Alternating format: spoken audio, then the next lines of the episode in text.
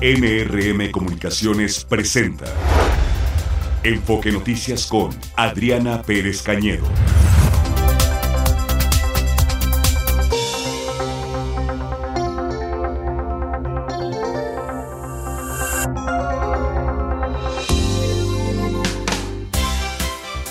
Muy buenas, buenas tardes en este martes 9 de enero aquí con toda la información hasta las 3 tiempo del centro de México.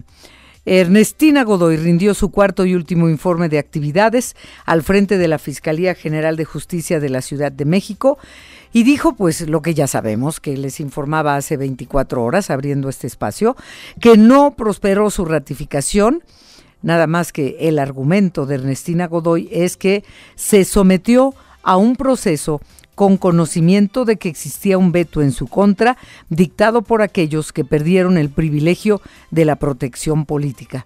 Esa es la reacción de Ernestina Godoy. Y en este marco, pues ya nombró Ernestina Godoy a Ulises Lara, que es el actual vocero de la dependencia, como nuevo coordinador general de investigación territorial que era el cargo de quien se queda al frente encargado de despacho de la Fiscalía de la Ciudad de México, en lo que el jefe del gobierno eh, presenta tres propuestas al Congreso de la Ciudad de México, porque pues así lo establece la ley, en lo que se nombra nuevo titular. El presidente Andrés Manuel López Obrador consideró que el freno a la ratificación de Ernestina Godoy se trató de una vil venganza de la oposición porque la fiscal se atrevió a investigar a actos de corrupción inmobiliaria, refiriéndose al asunto de, del exalcalde en Benito Juárez y el ya tan conocido cártel inmobiliario, no solo del propio alcalde, sino pues de parte de su equipo que eh, daban permisos donde no debía ser a cambio de beneficios como departamentos, por ejemplo, prestanombres, etcétera.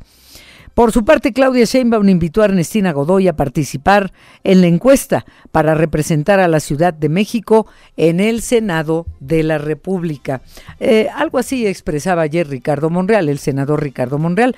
Si yo fuera dirigente de Morena, estaría considerando invitar a Ernestina Godoy al Senado de la República. En tanto, Xochil Gálvez hizo un reconocimiento a los diputados de la coalición opositora, dijo, por no doblarse ante las amenazas del oficialismo en el proceso de ratificación, y agregó que la impartición de justicia tiene que seguir siendo autónoma.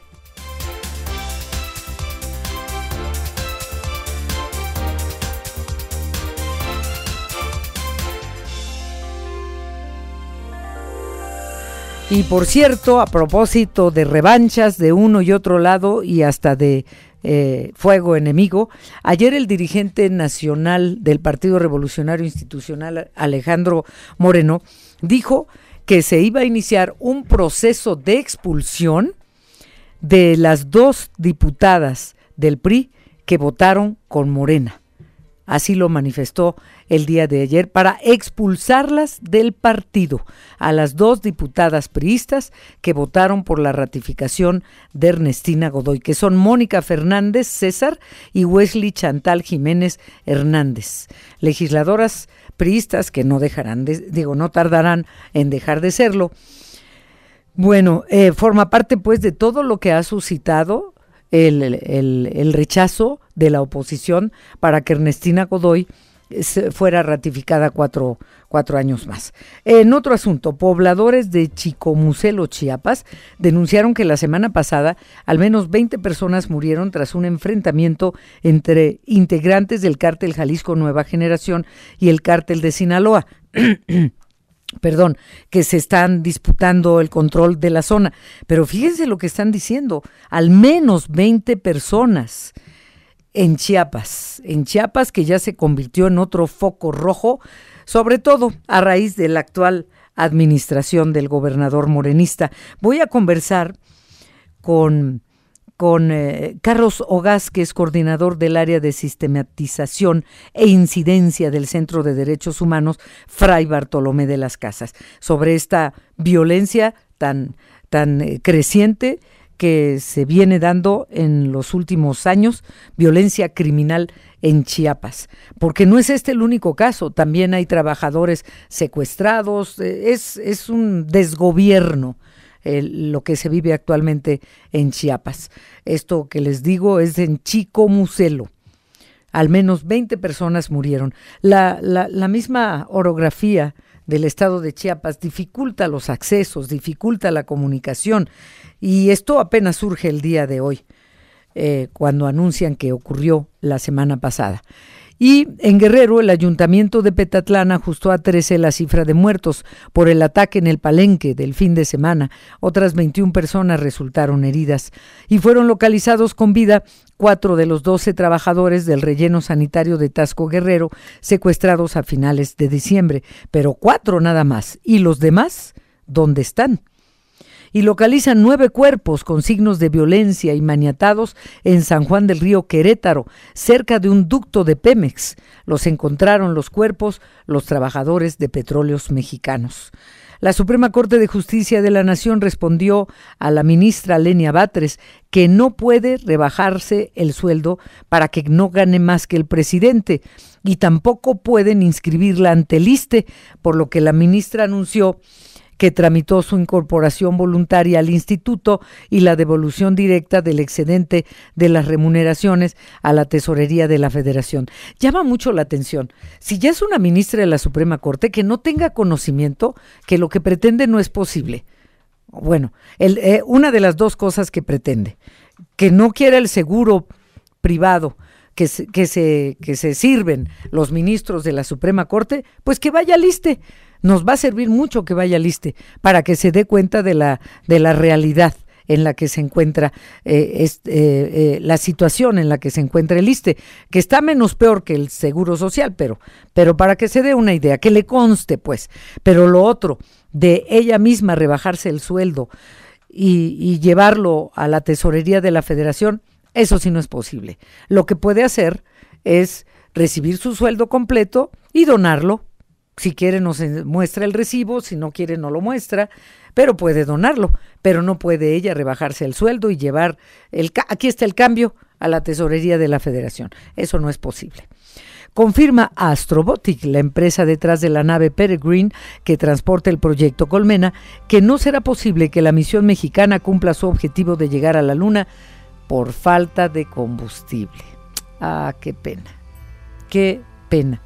Ayer aquí conversaba, pues hemos tenido entrevistas con, con eh, pues, los grandes cerebros de la Universidad Nacional Autónoma de México que han formado parte del proyecto. Conversaba con el doctor Salvador Landeros, director general de AM, eh,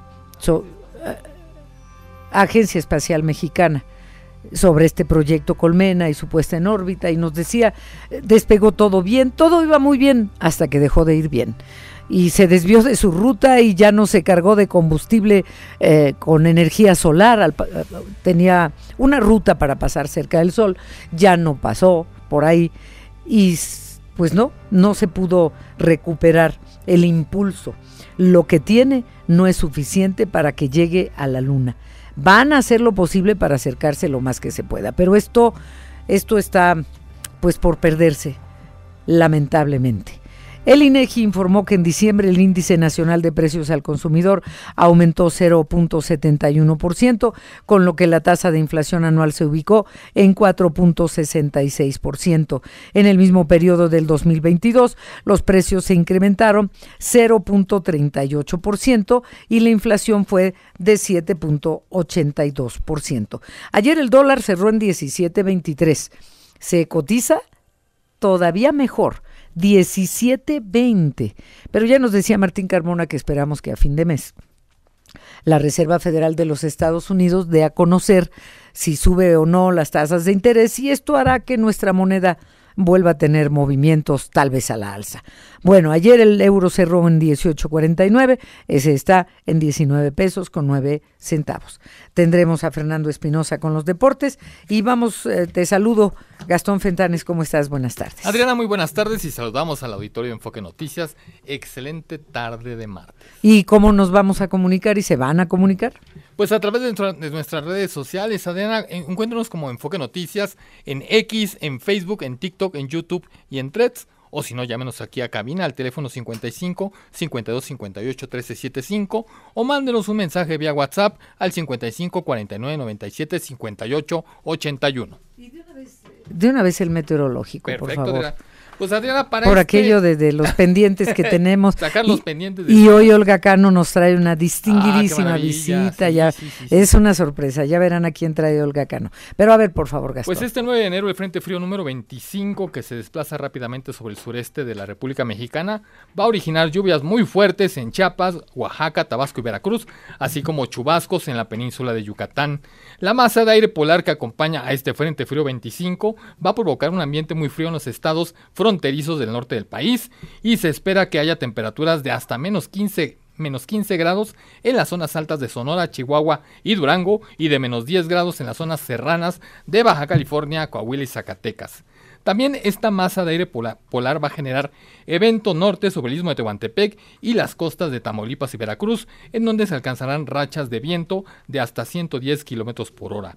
En contraste, Adriana va a haber mucho, mucho calor en la península de Yucatán, en Tabasco, en Chiapas, Oaxaca, Guerrero, en donde se esperan temperaturas de hasta, de hasta 40 grados, mientras que en Colima las costas de Jalisco y Michoacán van a llegar hasta los 35 grados. Para la Ciudad de México hoy se pronostica un día medio nublado, donde se supone que vamos a alcanzar hasta los 24 grados esta tarde. Ahorita aquí al poniente de la Ciudad de México tenemos 19 grados y en la mañana tuvimos 6 grados. Y para mañana se pronostica más o menos lo mismo, solamente que en la mañana va a haber hasta 4 grados. No va a llover ni hoy, ni mañana, ni pasado, Adriana. Bueno, pues muchas gracias Gastón. Oigan, antes de ir a la pausa, tenemos una información importante internacional que desde ayer en la tarde surgió. Ecuador se encuentra en estado de excepción por 60 días. Incluye un toque de queda durante la noche y madrugada. Eh, hay motines en seis cárceles del país. Motines. El presidente ecuatoriano Daniel Novoa advirtió que no negociará con delincuentes y trabajará para alcanzar la paz en el país. Vamos a escuchar al presidente de Ecuador. Se acabó el tiempo en el que los condenados por narcotráfico, sicariato y el crimen organizado le dictaban al gobierno de turno qué hacer. Lo que estamos viendo en las cárceles del país es el resultado de la decisión de enfrentarlos. Por eso, desde el gobierno hemos emprendido acciones que nos permitan recuperar el control de los centros de privación de libertad que se ha perdido en los últimos años. Y en respuesta, estos grupos narcoterroristas pretenden amedrentarnos y creen que cederemos ante sus demandas. He dado disposiciones claras y precisas a los mandos militares y policiales para que intervengan en el control de las cárceles. Nosotros no vamos a negociar con terroristas, ni descansaremos hasta devolverle la paz a todos los ecuatorianos. Pues eh, todo esto inició ayer cuando un delincuente considerado de alta peligrosidad, apodado El Fito, eh, se fugó o no saben ni siquiera exactamente qué pasó, porque se reportó la desaparición de este hombre, que es líder de una de las bandas criminales más temidas del país, que se llama Los Choneros. Así se llaman Los Choneros. Se eh, desapareció de la cárcel, estaba eh, cumpliendo una condena de 34 años de prisión y las cosas se han salido de control, como una olla de presión, como ocurre en las, en las cárceles, ¿no? Y pues eh, se complicaron al grado de que hay motines en seis cárceles. Por eso se incluye el toque de queda durante la noche y madrugada por 60 días en Ecuador. Ahora sí vamos a la pausa. A ver, vamos al estado de Guerrero con nuestra corresponsal eh, Janet Castillo. Eh, sobre estas cifras que suben, que bajan, cuentas alegres por parte de autoridades, eh, otras cuentas de fallecidos, desaparecidos, etcétera, lesionados por el ataque perpetrado en un palenque cosa espantosa. Janet Castillo, vamos contigo, porque entre las mismas autoridades de Guerrero no se ponen de acuerdo. ¿O no, Janet? Totalmente de acuerdo contigo. No hay una cifra, según dan cifras oficiales y finalmente terminan desmentidos por las propias autoridades municipales que son las que están pues en el lugar de los hechos y las que están contabilizando todas las personas que resultaron muertas y lesionadas. Bueno, en, desde la semana pasada, pues de, más bien desde el lunes tenemos hablando de este tema de la situación que ocurrió en la región de la Costa Grande, en el municipio de Petatlán, de este ataque que se perpetró. Eh, en un principio se hablaba de cinco personas eh, muertas y más de 20 heridas. Eso fuera la, noticia preliminar. Posteriormente, la Fiscalía de Guerrero pues ya conocer que eran seis muertos y tres lesionados.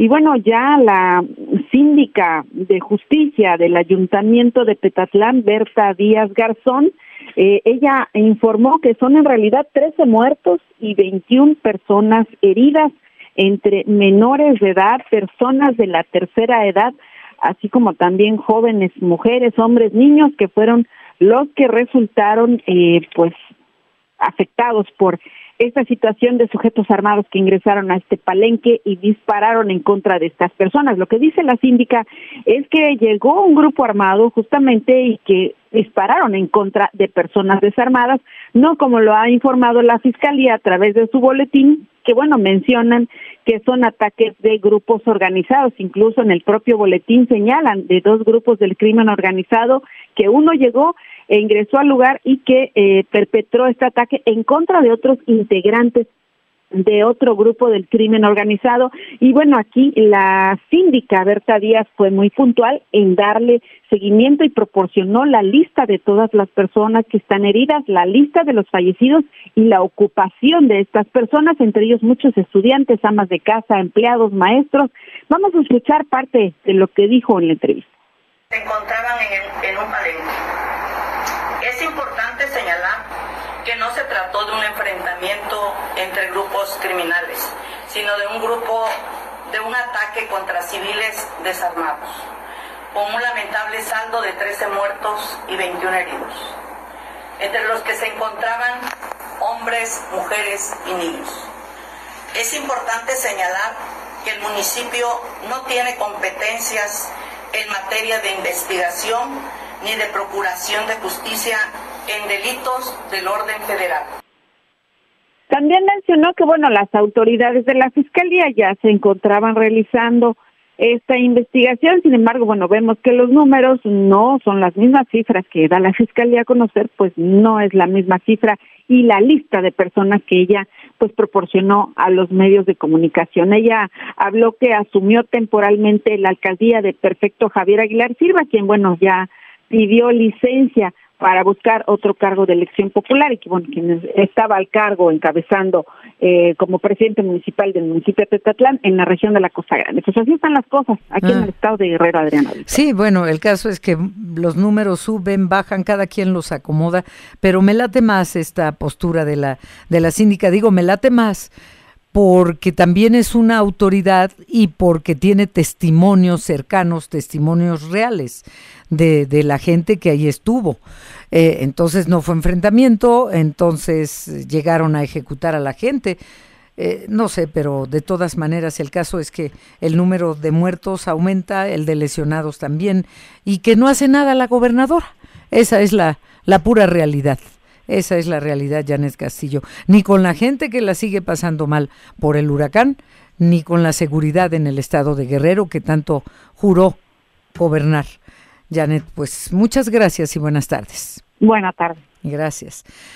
Y ahora vamos a Querétaro, porque bueno, lo de Guerrero ocurrió el fin de semana, pero en Querétaro esta mañana encontraron los trabajadores de Pemex cuerpos de hombres eh, cerca de un ducto de petróleos mexicanos. A ver, Paulina Torres, te escuchamos, por favor. Hola, muy buenas tardes, Adriana y Auditorio de Enfoque. Pues así es, fueron localizados un total de nueve cuerpos sin vida con signos de violencia y maniatados en la comunidad de San Javier, que está ubicada en el municipio de San Juan del Río, muy cercano también al municipio de Pedro Escobedo.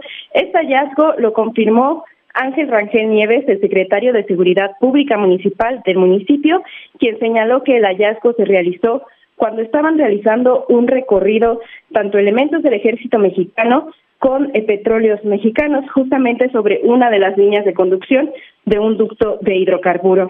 También confirmó que justamente estos cuerpos fueron localizados en dos vehículos con placas del estado vecino de Hidalgo.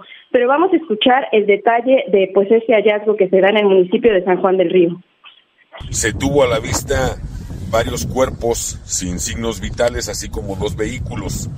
Eh, al acudir al reporte se pudo verificar que se trata de nueve cuerpos de personas del sexo masculino, las cuales ya no contaban con signos vitales, por lo que inmediatamente se le notifica a la Fiscalía para llevar a cabo las primeras diligencias. Y bueno, justamente Rangel Nieves también aseguró que se estarán apoyando, estarán apoyando las investigaciones que realicen tanto las autoridades estatales como las federales sobre este hallazgo. También descartó que estos cuerpos correspondieran a reportes de personas no localizadas. Y bueno, finalmente la Fiscalía General del Estado pues ya está realizando pues el levantamiento de estas pruebas y de este material en esta zona para iniciar las investigaciones eh, correspondientes. Sin embargo, hasta el momento pues no hay un pronunciamiento por parte de la Fiscalía General del Estado de Querétaro. Hasta aquí el reporte, Adriana. Eh, bueno, muchas gracias. Eh, faltará mucho por investigar sobre este caso, Paulina Rosales, en Querétaro. Gracias, buenas tardes. Buenas tardes, buen día. Vamos a retomar el asunto del estado de Chiapas, que ya les informaba de eh, pobladores de Chicomucelo que denunciaron hoy que la semana pasada al menos 20 personas habían muerto en un enfrentamiento entre integrantes del cártel Jalisco Nueva Generación y el cártel de Sinaloa, allá en Chiapas, sí. Y, y agréguenle a eso los cárteles pequeños o eh, grupos pequeños, que si los motonetos, que si los que distribuyen droga, está desbordada la violencia en el estado de Chiapas, lamentablemente. Entonces, eh, por eso le hemos pedido a Carlos Ordaz, Ogaz, perdón, Carlos Ogaz, coordinador del área de sistematización e incidencia del Centro de Derechos Humanos Fray Bartolomé de las Casas, que nos tome la llamada pero se nos cortó. Disculpen ustedes. Entonces, miren, vamos a hacer una pausa porque hay más entrevistas que queremos presentarles a ustedes eh, sobre la situación mundial, sobre lo que pasa en nuestro país. Eh, así que, y como ya les adelantaba, Olga Cano estará con nosotros más adelante en su sección cultural y nos trae un invitado de honor. Así que miren, mejor hacemos la pausa y ojalá se pueda restablecer la comunicación y si no, pues hay muchas otras cosas que todavía queremos compartirles. Nos falta, nos faltan dos horas y media para estar, digo, sí, no, hora y media, hora y media, perdón, hora y media para estar con ustedes. Bueno, vamos a esta pausa. Bueno, pues la comunicación ya no fue posible con el señor Carlos Ogaz, pero eh, el tema lo, abordaremos definitivamente con Mario Ortega, que eh, es también del área de incidencias del Centro de Derechos Humanos Fray Bartolomé de las Casas. Vamos a hablar de Chiapas. ¿Qué pasa? ¿Qué está pasando? Eh, y le agradezco que nos tome la llamada. Mario, ¿cómo le va? Buenas tardes. Hola Adriana, buenas tardes. Un saludo para ti y para toda tu audiencia. Igualmente. ¿Qué hace el Centro de Derechos Humanos Fray Bartolomé de las Casas? Bueno, que ya con ese nombre y con Chiapas y, con la historia nos queda claro el porqué de ese nombre, de este Centro de Derechos Humanos. Pero en general, ¿cómo se desarrolla? Tengo entendido que esto surgió a iniciativa de don Samuel Ruiz, ¿verdad? Sí, así es, Adriana. El centro está por cumplir justamente este año 2024 35 años, así que tenemos pues ya una historia eh, pues de, bastante tiempo aquí en Chiapas, eh, primeramente de la mano de la diócesis, nacimos en su seno, eh, dedicados pues desde sus inicios a, atender toda la situación de graves violaciones a derechos humanos contra los pueblos indígenas aquí en Chiapas, sobre todo, ante esta necesidad de, de, tanta explotación, de tantas violaciones, eh, pues es que nace el centro, te digo, primeramente de, de la mano de la diócesis, ya posteriormente pues nos constituimos oficialmente como asociación civil y, pues eso, aquí estamos eh, documentando directamente en las comunidades eh, las violaciones que se viven y, obviamente demandando su atención al Estado. Pero lo que ha llamado la atención precisamente es la violencia desatada de lo que va de esta administración. No que no hubiera habido antes, pero, pero esto, esto ya eh, no sé en qué pudiera rayar o qué calificativo eh, ponerle, pero de repente sabemos que cárteles por aquí, cárteles por allá, todo empezó con los motonetos que robaban motos y en las motos robaban gente y se ha ido desbordando, Mario Ortega. Eh, ¿cómo, ¿Cómo lo ve y qué opina eh, en general el Centro de Derechos Humanos Fray Bartolomé de las Casas? Sí, como tú lo dices, no es no es que, que no haya habido nada antes. Chiapas se encuentra inmerso en una espiral de violencia al menos desde la década de los 90. Recordamos pues que tuvo todo un fenómeno de paramilitarismo que después fue evolucionando y cambiando. Actualmente eh, nuestro último informe, Chiapas un desastre, hablamos de una más bien de una diversificación de grupos armados locales, de grupos de poder locales que a través de las armas eh, pues intentan un control eh, territorial, ¿no? Y esto es un fenómeno pues que tiene que ver con que no hubo una justicia transicional muy similar a los procesos que han pasado, por ejemplo, en Colombia, donde después de cierto tiempo de, de, este, de estos conflictos armados, eh, lo que se genera es una diversificación de, de actores, ¿no? Eh, lamentablemente a esto se suma que al menos desde mediados del año 2021 es muy evidente eh, y, muy obvia una disputa por el control territorial en el Estado entre, entre grandes cárteles transnacionales de, la droga y de, otras eh, mercancías ilícitas. Esto tiene que ver mucho pues con que el Estado es fronterizo, somos eh, una, una de las principales eh, fronteras con Centroamérica, el Estado tiene principalmente tres grandes canales de, de, de transición comerciales, tres grandes carreteras, eh, que pues obviamente no solamente sirven para lo, lo, legal, ¿no? sino también para el tráfico pues de, de droga, de migrantes, ¿no? De armas.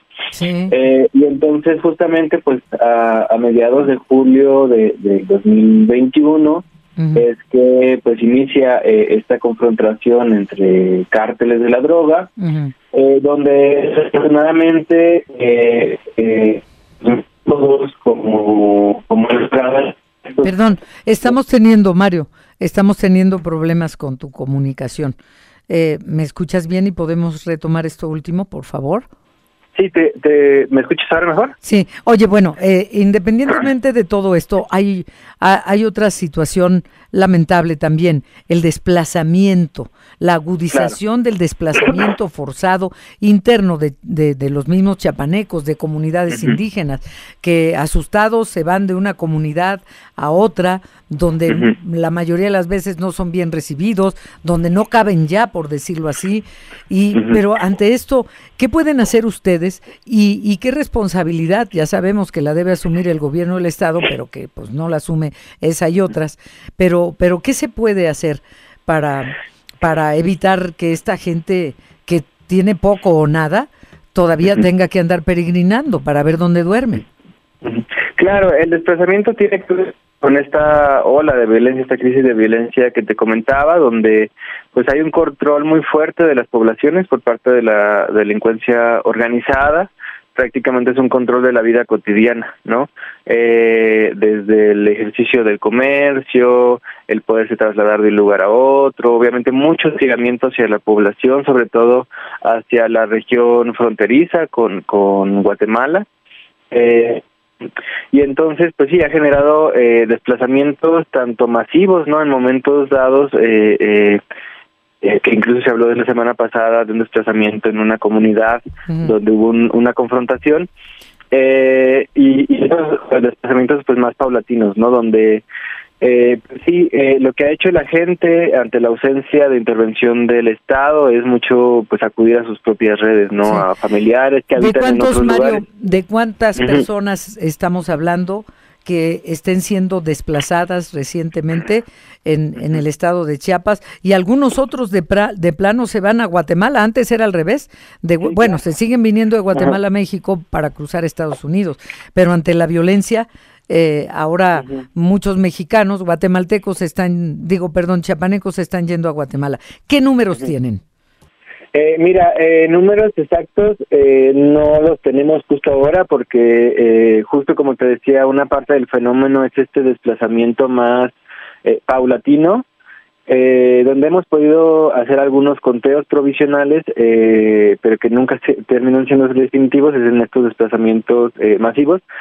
Sin embargo, eh, pues en esta parte más de desplazamientos paulatinos, eh, no hemos podido aún crear una cifra, tenemos algunos testimonios aproximados de que hay comunidades incluso eh, pues de un 15% o una cuarta parte de, de, de las comunidades que se han desplazado. Eh, probablemente en el año vamos a intentar hacer un ejercicio de, de, Sí. de barrido Sí. y les podríamos estar dando una cifra. Sí. Eh, bueno, yo te- tengo una cifra aquí de octubre del 2022 de al menos 16.755 personas. Del 2021 a la fecha hay al menos 400 familias que abandonaron sus comunidades por la violencia generada. He observado también que a los indígenas les dan armas. Ves a los indígenas eh, que muchos no saben hablar español, pero ya los ves con un rifle. O sea, esto está desbordado, ustedes hacen lo suyo y el gobernador no hace lo que tiene que hacer. Entonces, eh, ¿seguiremos hablando de esto así sin parar, Mario Ortega? Claro, bueno, la cifra eh, que compartes es eh, en cuanto a estos desplazamientos masivos. Eh, en la parte de las armas, sí, como te comentaba, desafortunadamente esta espiral de violencia lo que dejó es muchos grupos armados. No me atrevería eh, a, hacer una estigmatización de los pueblos eh, como, como tal, como, porque muchas veces el discurso desde el Estado, ¿no? Como los pueblos indígenas son rebeldes, se arman, ¿no? Es un fenómeno en el que hay grupos de, lo- de poder locales, auspiciados, abrazados por, por el Estado, muchas partes de las estructuras incluso municipales, eh, que son parte de estos grupos armados, pues que, que el Estado se ha negado a controlar, ¿no? O, o a, a Ese es el asunto. Ese es el asunto. La inoperancia del Estado, el gobernador voltea para otro lado y bueno, esto suena a complicidad del propio gobierno estatal y, y las Claro, noticias claro. no, no- las noticias no son buenas desde Chiapas. Pues te agradezco Mario Ortega No, a ti, Adriana. como coordinador del área de incidencia del Centro de Derechos Humanos Fray Bartolomé de las Casas. Gracias y buenas tardes. Gracias a ti, buena tarde. Vamos a hacer una pausa.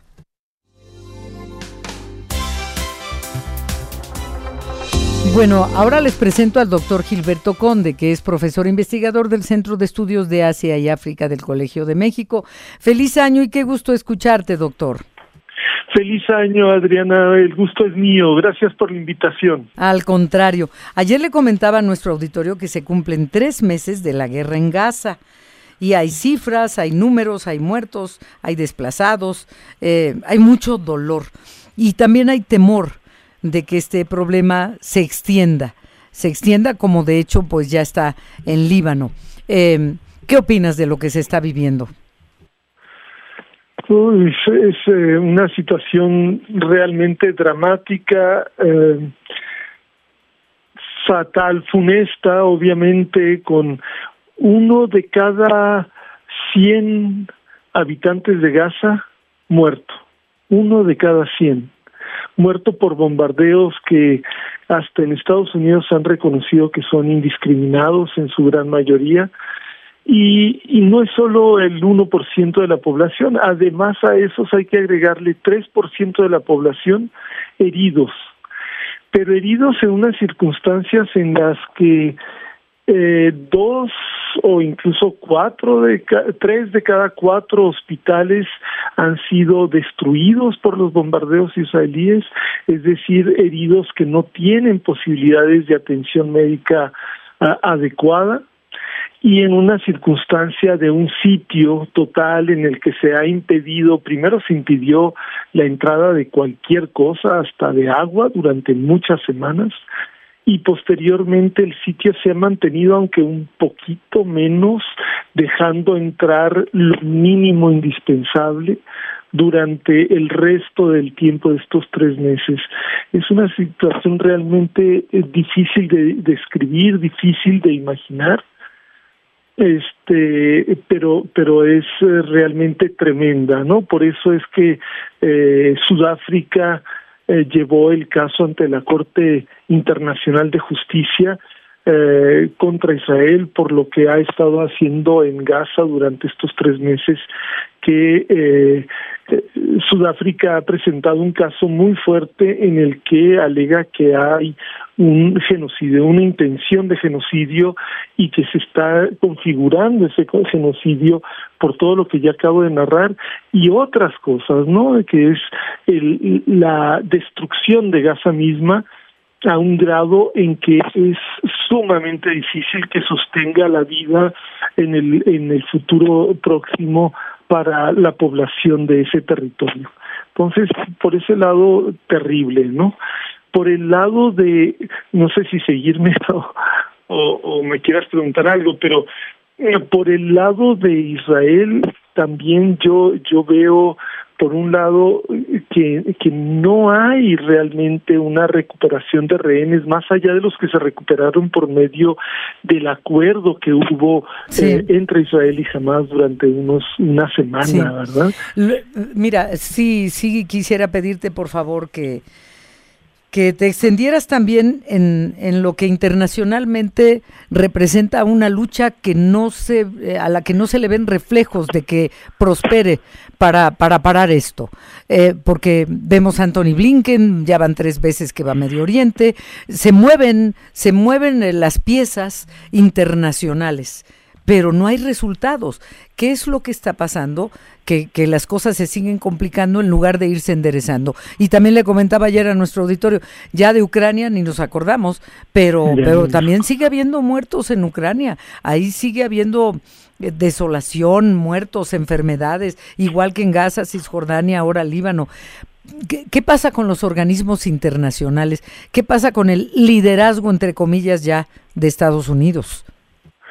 Sí, muy entre comillas. Yo creo que Estados Unidos anda muy perdido, está eh, abandonando prácticamente a, a, Ucrania, este, abandonando el sureste asiático, este, y concentrando todo en un Medio Oriente al que va visita, dice que va para evitar que haya una regionalización del conflicto.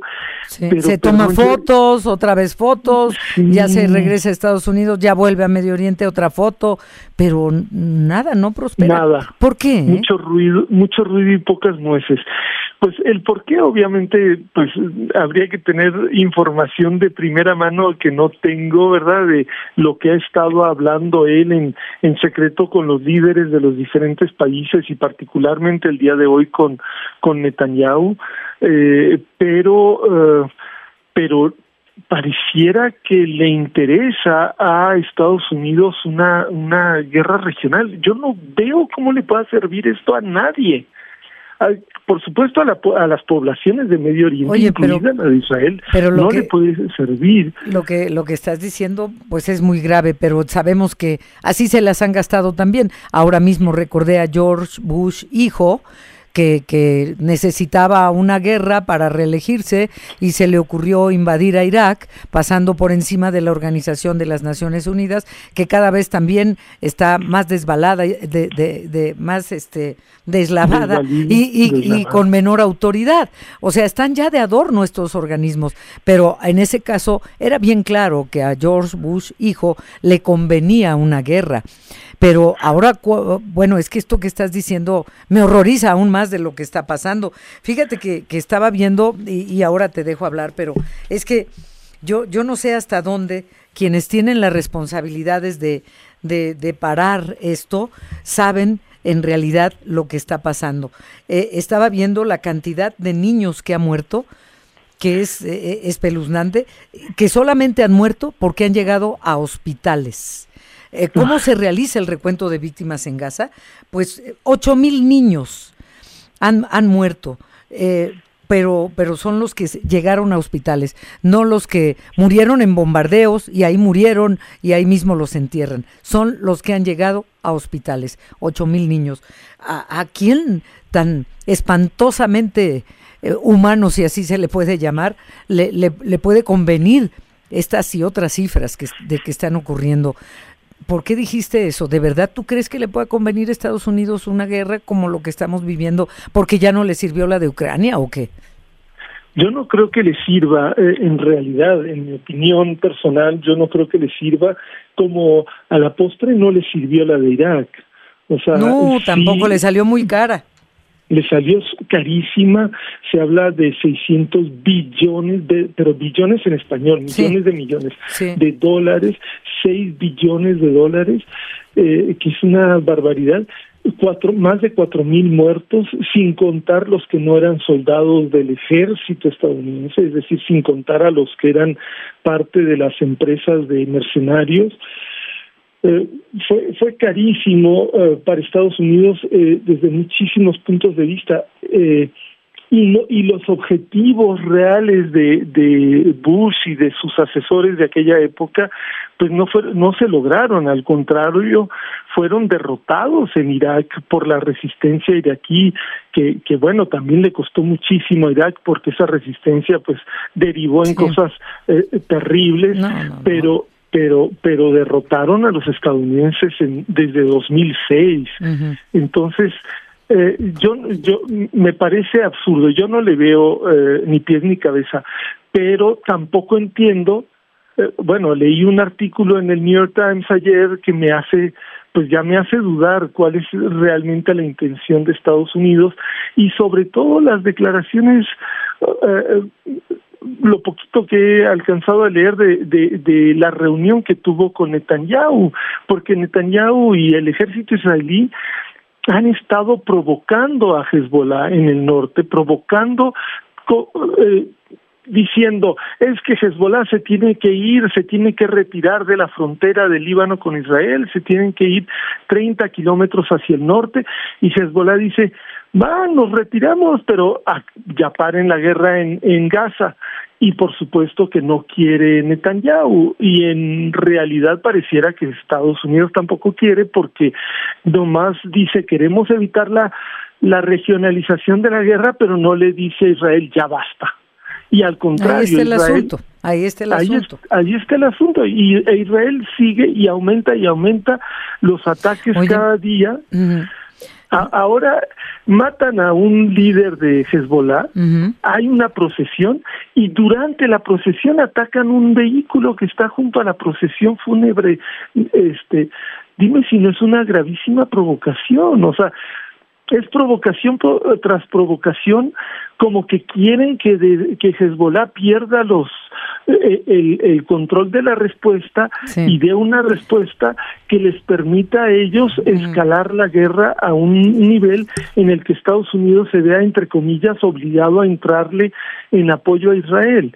Entonces es es, es muy grave que Estados Unidos no le diga ya basta, ya o le paras o le paras, ¿no? Porque sí tiene los medios Estados Unidos de hacer eso y de hecho lo ha hecho Prácticamente entonces está en manos de Estados Unidos, doctor Gilberto Conde. Nada más te, te, voy a hacer este comentario para que nos demos una idea. Estaba leyendo en un artículo de la televisión española que hablaba de que esta guerra, la que surgió hace tres meses, ya no hablo la, la otra que también es deshumanizadora, pero la califican así como la guerra más deshumanizadora. Pero haciendo un análisis, eh, dice que esta guerra despertó el miedo existencial por parte del pueblo judío no solo en Israel, sino también entre las comunidades judías del mundo. Es un análisis que, que hacen eh, y, que habla de un sentimiento eh, de lo que está ocurriendo ahí en la franja de Gaza, una deshumanización. Un ministro israelí, eh, lo cita aquí esta investigación de, de, la televisión española, describió a los palestinos como animales que deberían morir. Ningún ministro israelí había hecho antes este tipo de declaraciones. O sea, el discurso de odio es más fuerte y, y va todo sobre los palestinos, pero que un ministro declare que, que, que son animales los palestinos y deban morir, por Dios. O sea, de verdad, eh, eh, eh, cada vez, a veces pensamos que ya no nos vamos a sorprender, pero cada vez pasan y se dicen cosas que horrorizan, que horrorizan literalmente. Es una guerra deshumanizadora, sin ton ni son, y cada quien con lo que tiene se da, sin, sin respeto a alineamientos internacionales siquiera, por ejemplo. En fin, esto entonces me da la impresión, por lo que te acabo de escuchar, está en manos de Estados Unidos dar un manotazo y decir, a ver, este eh, pueblo judío, ya párenle, ya párenle. Pero pues le sigue atizando al fuego, entonces, tres visitas de Anthony Blinken y esto no para.